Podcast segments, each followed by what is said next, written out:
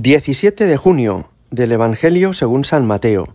En aquel tiempo dijo Jesús a sus discípulos, No atesoréis para vosotros tesoros en la tierra, donde la polilla y la carcoma los roen, y donde los ladrones abren boquetes y los roban.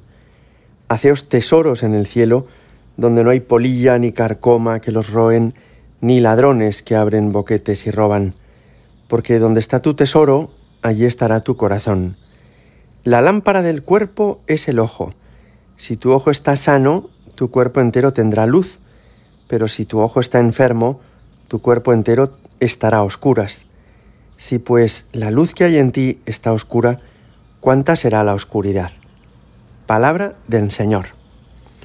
La propiedad privada es un derecho de los seres humanos y así lo reconoce la Iglesia Católica porque así lo reconoce el Señor. En el Catecismo está previsto que cada uno puede gozar del fruto de su trabajo y de sus esfuerzos.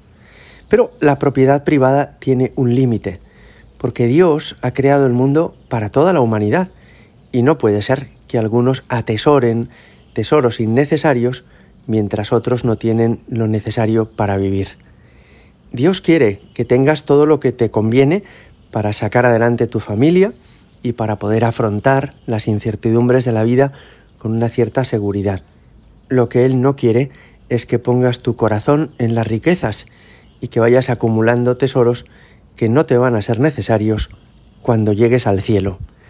Fijaos, en la antigüedad los faraones egipcios se hacían enterrar en las pirámides con muchos tesoros que habían acumulado, quizá porque en el fondo se hacían la ilusión de que podrían dar un salto desde este mundo hasta el mundo posterior a la muerte con todo eso que habían conseguido reunir entre sus manos. Pero hoy nosotros entendemos perfectamente que no es así. Nada de lo que podamos amasar en la tierra nos lo podremos llevar al cielo.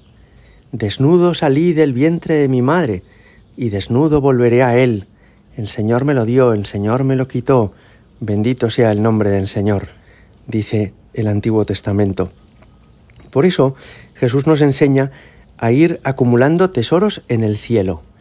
Naturalmente que es una manera de hablar, porque no se puede transferir dinero desde la tierra hasta el cielo.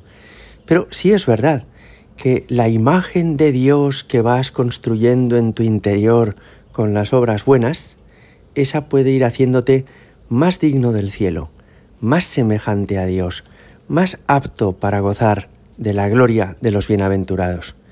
Y en ese sentido podemos entender lo que decía San Juan Crisóstomo, y es que lo único que tenemos en el cielo es lo que aquí en la tierra hayamos regalado.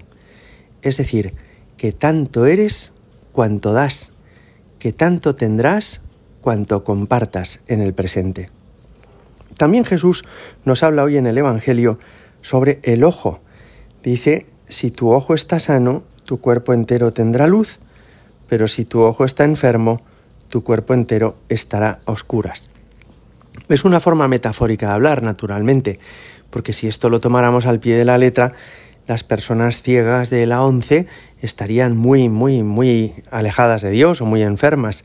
Y no, no, no quiere decir eso. Lo que quiere decir es que captamos la realidad a través de los ojos, no solo a través de los ojos, también a través de los oídos y también a través del resto de los sentidos corporales.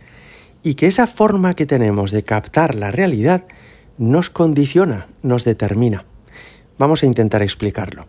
Puede haber personas, por ejemplo, a las que les ciega el rencor y entonces están enfadadísimos con un compañero suyo de trabajo o con un vecino al que no perdonan una cosa que le pasó hace cinco años, imaginaos, ¿no? todo lo que haga esa persona les va a parecer mal, porque la ven mal, la miran mal. Y en ese sentido, ese rencor que tienen en su interior no les permite captar la realidad como es, sino que les hace distorsionar la realidad. Lo mismo sucede con otros muchos pecados. Cuando una persona es codiciosa, por poner un ejemplo, solamente ve en los demás ocasiones de las que aprovecharse para hacer negocios, para conseguir su lucro, para enriquecerse. O cuando una persona es lujuriosa, solamente ve en las demás personas la posibilidad de satisfacer sus pasiones más bajas con ellas. De manera que, como miremos a los demás, así seremos, y por eso es tan importante cómo captemos la realidad. Por eso Jesús decía, la lámpara del cuerpo es el ojo. Si tu ojo está sano, tu cuerpo entero tendrá luz. Pero de lo que se trata, por tanto, no es de ir a la óptica, no es de graduarnos la vista, sino de ir adquiriendo, con la ayuda de Dios, un corazón bueno, que nos permita mirar a los demás como los ve Dios, no solo con objetividad, sino también con verdadero amor.